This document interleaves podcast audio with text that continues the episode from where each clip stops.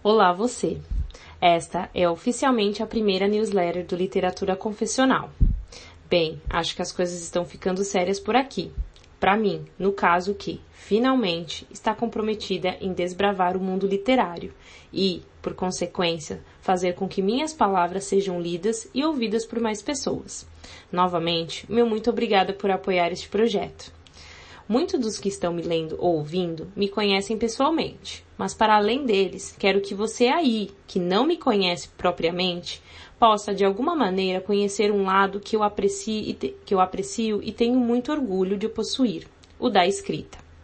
Espero que todas as narrativas aqui tão intimamente reveladas possam servir tanto de inspiração quanto de motivação. Essa é a, é a missão do Literatura Confessional fazer da minha voz poesia para seus ouvidos, fazer dos meus escritos acalento para seu coração. Eu sou a Larissa Xavier, muito prazer. É, antes de começarmos a ler a newsletter de hoje, a primeira, eu preciso dar dois recados. O primeiro é, o texto aqui compartilhado, ele também estar disponível em trechos no Instagram e na versão completa também no Médio. Então, por favor, assinem e compartilhem com os seus amigos. Segundo recado é: se você está me ouvindo agora, quer dizer que você achou o botão play. Muito bem. Isso quer dizer que, além de poder me ler, você também vai poder ouvir esse conteúdo. Então, se porventura você não tiver tempo de, ter, de ler todo esse textão, é só tocar o play. E aí eu leio para você e você me ouve, tá bom? Combinados assim?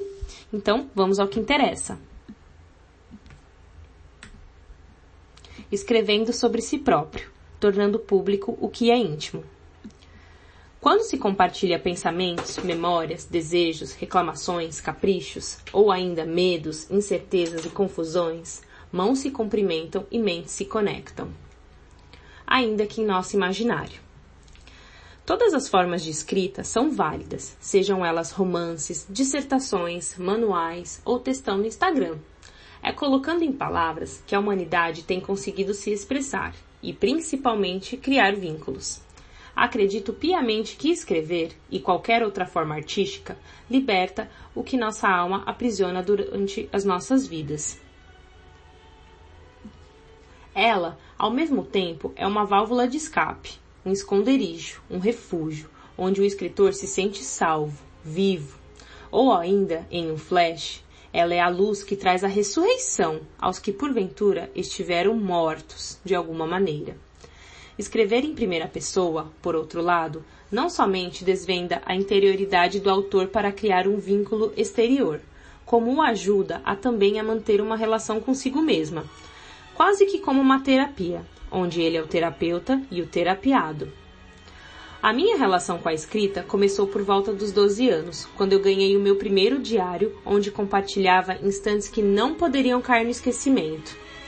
Eram segredos absurdamente ingênuos, sentimentos profundamente questionáveis, esperanças destruídas, chances inesperadas. Em suma, tudo o que cabia ser sentido só ali, por escrito. Na adolescência, ganhei o gosto definitivo pela leitura principalmente poesia, e por autores que se tornaram tão influentes quanto os meus amigos da época. Por causa deles, então, passei a divagar e a viajar sobre minha vida e o mundo afora no papel. Por eu nunca ter me considerado uma pessoa com uma imaginação, digamos, vasta para criar personagens ou outras realidades, refletir sobre minha própria vida, sendo personagem principal em constante construção e observação, acabou vendo minha pauta e essência na escrita desde então, como vocês puderam ver. Inegavelmente, a psicologia e a filosofia do eu sempre me atraíram.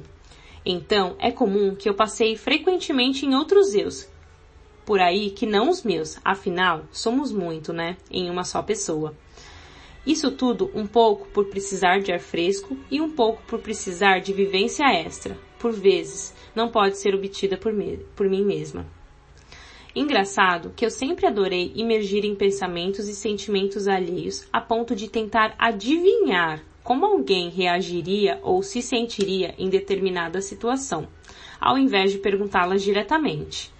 É claro que tudo isso acontece dentro de minha cabeça, entre altos voos e quedas livres de minha mente inquieta. O que o outro pensa, sente, deseja, naturalmente acaba se voltando para mim. O que eu penso, sinto, desejo, horas, sobre isso e aquilo?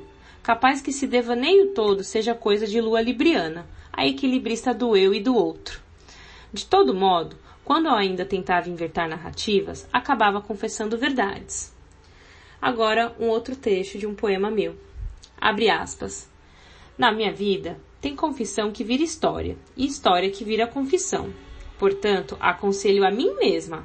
Tem verso que vive, nasce e morre dentro do texto, como poesia, e ninguém nunca vai saber como faço para esconder as evidências. Fecha as aspas.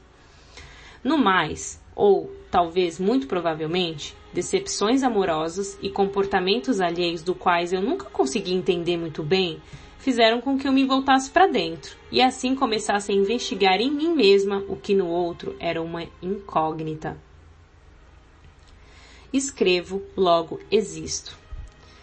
Felipe Lejeune, em O Pacto Autobiográfico, colocou muito bem que, abre aspas, o papel é um espelho uma vez projetados no papel, podemos nos olhar com distanciamento.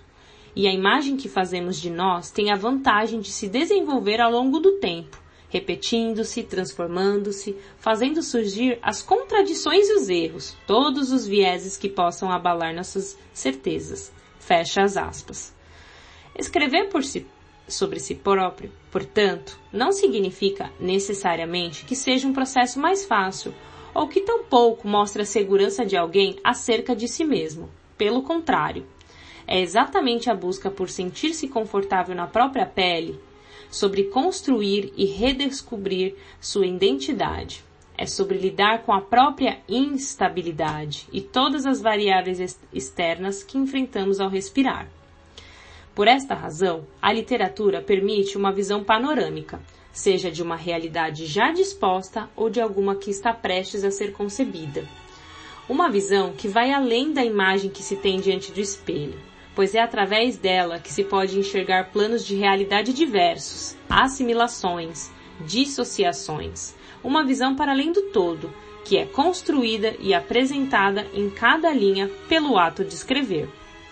No entanto, é necessário ter cuidado ao se deparar com os tais dos espelhos permanentes, porque mais do que certezas, precisamos usufruir do benefício da dúvida para não nos cegarmos diante de um reflexo projetado. Agora, umas aspas de Michel Foucault. Abre aspas. Escrever é, pois, mostrar-se, dar-se a ver, fazer aparecer o rosto próprio junto ao outro. Fecha as aspas. Até mesmo na ficção, nos identificamos prontamente ou buscamos em personagens traços de nós mesmos. Motivação a partir de enredos ali detalhadamente idealizados para que possam ser levados na prática na vida real. Agora um outro trecho de um verso meu. Abre aspas. Até que ponto a ficção opera na realidade? Até que ponto a realidade opera na ficção? Ambos os casos, tudo é obra da criação, seja por vias da imaginação ou do coração. Fecha as aspas. Entretanto, para as prosas não ficcionais, que tem no cerne o narrador em primeira pessoa, fica evidente a suposição de que existe uma certa unidade na experiência humana. Esse trecho foi citado por Felipe Lopati. E sim, Felipe, essa conexão existe.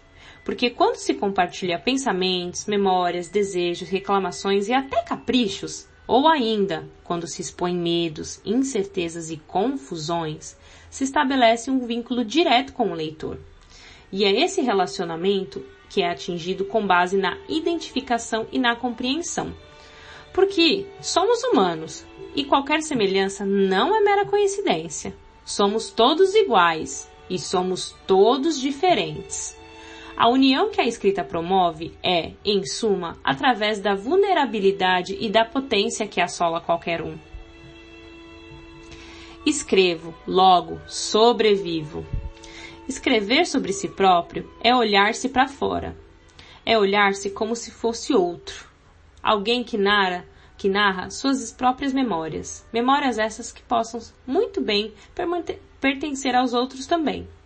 Escrever é como descarregar dos ombros ou da mente um turbilhão de emoções e saber que existe alguém em algum lugar que compartilha ou simpatiza de alguma forma com aquilo que você escreveu.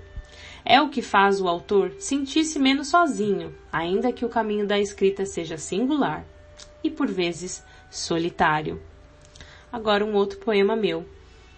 Abre aspas. Escrever sobre si mesmo é enxergar a beleza e o caos, a incoerência e as interferências, é enxergar o mistério e o ordinário, a banalidade e a curiosidade. Fecha as aspas. Escrever sobre si próprio é querer esperar o que poucas expressar, o que poucas pessoas têm coragem, dom, vontade é sobre querer revelar o que está dentro de um lugar nem sempre acessível, portanto, muito íntimo. Mas é também sobre querer que sua obra seja pública e particular ao mesmo tempo. Um dilema que somente os escritores, talvez, dominem de forma menos incômoda, incômoda, e tal qual eu aprendi a lidar. Porque todos nós temos dentro de si um narrador que presencia e vivencia cada momento, que capta, digere e exprime à sua maneira o que acontece diante dos olhos da emoção. Escrever sobre si próprio é criar mapas de autoconhecimento. Muitas vezes acabamos por descobrir tesouros perdidos ou por desbravar territórios desconhecidos, eles que, nos levam a incontáveis destinos.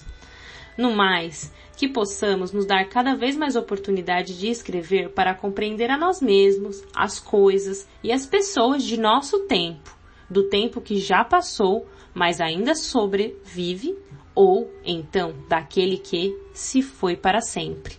E claro, sobre o que gostaríamos de ter registrado no futuro que nos espera. Escreva sobre si mesmo. Essa foi a newsletter de hoje. Espero que vocês tenham gostado. Muito obrigada por me ler até aqui. Eu te vejo na próxima confissão. Um beijo, Larissa Xavier e o Literatura Confessional.